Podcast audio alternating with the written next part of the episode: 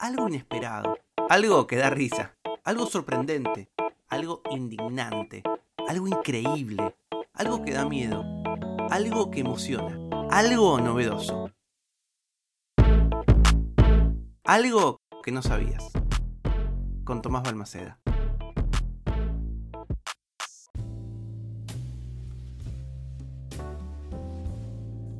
Este episodio de Algo que no sabías, el episodio número 85, va a salir al aire, por decirlo de alguna manera, en el Día Internacional de la Filosofía de 2022. La Conferencia General de la UNESCO proclamó como Día Mundial de la Filosofía cada tercer jueves del mes de noviembre. En este caso, si escuchás eh, estos episodios de manera cronológica cada mañana, lo vas a escuchar el 17 de noviembre de 2022, el Día Internacional de la Filosofía. Y una buena pregunta sería, bueno, ¿qué demonios es la filosofía? Yo hace 20 años que me dedico a ella y es una pregunta con la que me suelo topar no te puedo contar qué es. Y eso no quiere decir ni que yo me haga el exquisito, ni que quiera, no sé, crear suspenso o que sea una persona con una maldad contra ustedes. Es que en realidad nadie puede decirte exactamente qué es la filosofía. O al menos nadie puede decírtelo sin que no haya otras posibles definiciones en danza que discutan con ella, que la contradigan, que la pongan en aprietos o con las que jamás se puedan poner de acuerdo es una característica que siempre me fascinó de mi disciplina y que justamente creo que la hace diferente a otras. Mientras que, no sé, los ingenieros, las ingenieras saben lo que es la ingeniería, o eso esperamos, y los abogados están de acuerdo en cuál es más o menos el ámbito del derecho, los filósofos, las filósofas, nos podemos dar el lujo de hacer preguntas acerca de todo, poner en duda cualquier cosa, incluso a la filosofía misma y esto se traslada al uso cotidiano que comprobamos del término, cuando usamos filosofía para cosas rarísimas, tipo la filosofía del fútbol de, no sé, Marcelo Bielsa, o alguien, qué sé yo, que habla de su filosofía de vida. Se trata de un territorio de conocimientos muy especial, pero que tiene sus reglas y sus instrucciones, y que muchas veces ha sido mal interpretado.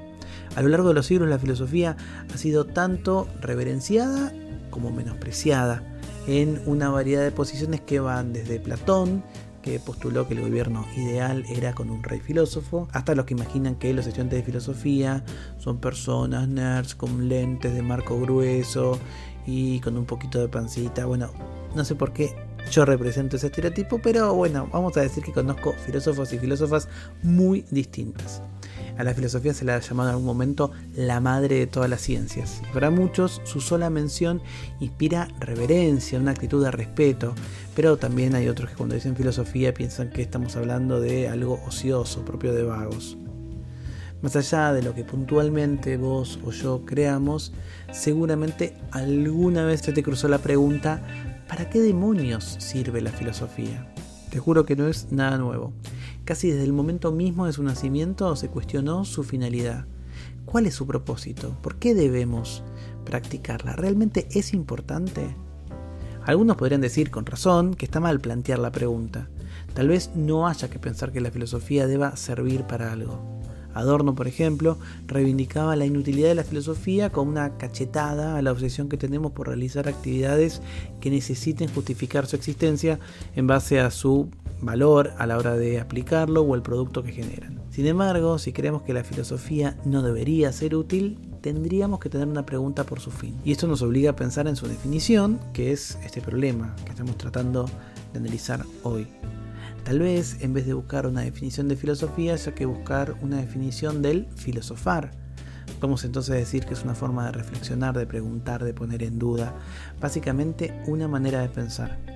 Y es claro que es muy diferente a otras formas de pensar, como por ejemplo el pensamiento de un matemático, de alguien que se dedica a la política o de un bailarín. Contamos con evidencia que nos indica que este tipo de actividad ya la realizaban hombres y mujeres cinco siglos antes de Cristo en la antigua Grecia, aunque es posible que haya empezado antes. Por esa misma época, en regiones de Asia crecía el budismo y el jainismo, con muchos puntos en contacto con lo que hacían los griegos. En todos los casos, el inicio parece haber sido la distinción entre concepciones religiosas y dogmáticas de los productos de la razón, que debían ser fundamentados y discutidos. El pensamiento filosófico es pensamiento razonado y justificado. Es un tipo de discurso particular y único. Si esto es correcto, insisto, hay distintas definiciones, podemos decir que se puede filosofar casi sobre cualquier temática si se crean buenos argumentos y si se dan discusiones fructíferas.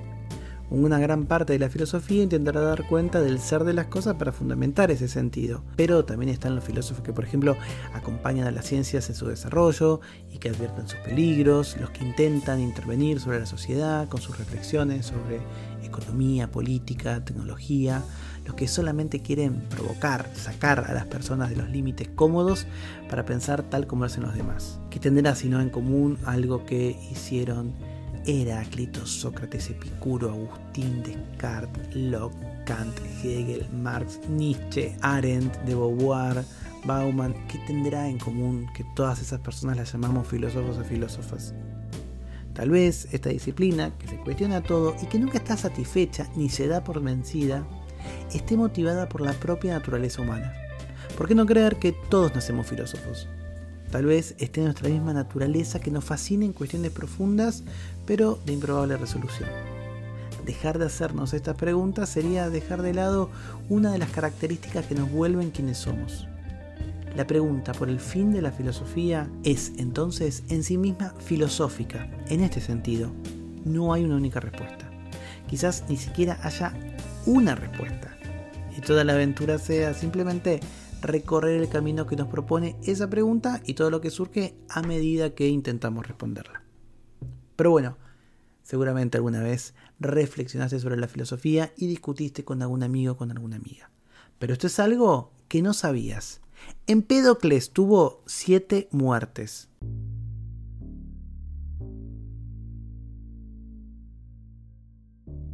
Sí, así como lo escuchas, el filósofo presocrático Empédocles tuvo siete muertes. Bueno, eso al menos eh, lo que cuenta Diógenes Laercio. Para este historiador griego, Empédocles murió saltando al Etna, ahorcándose, ahogándose, cayendo, viajando y haciendo nada en absoluto, simplemente se desvaneció en el arte. Porque hay un montón de versiones de la muerte de Empédocles. Justamente Laercio junta bastante de ellas. En una de las versiones lo que cuenta es que luego de resucitar a una mujer difunta, Empédocles ofreció un sacrificio junto al campo de Pisinacte, al norte de la Ágora de Atenas, e invitó a algunos de sus amigos, entre ellos a su principal discípulo, Pausanias. Concluida la ceremonia, unos se volvieron, otros se acostaron bajo los árboles vecinos y en otras partes, pero Empédocles se quedó ahí donde habían realizado el banquete. A la mañana no estaba. Los invitados interrogaron a los esclavos, a los familiares, y hubo alguien que dijo que a la medianoche había oído una gran voz que había llamado Empédocles, y que se levantó y vio una luz celeste y nada más. Pausanias envió a algunos amigos a que lo buscasen, pero después prohibió hacer más diligencias y decidió que el suceso era conforme y adecuado para los ruegos que hacía Empédocles para un dios.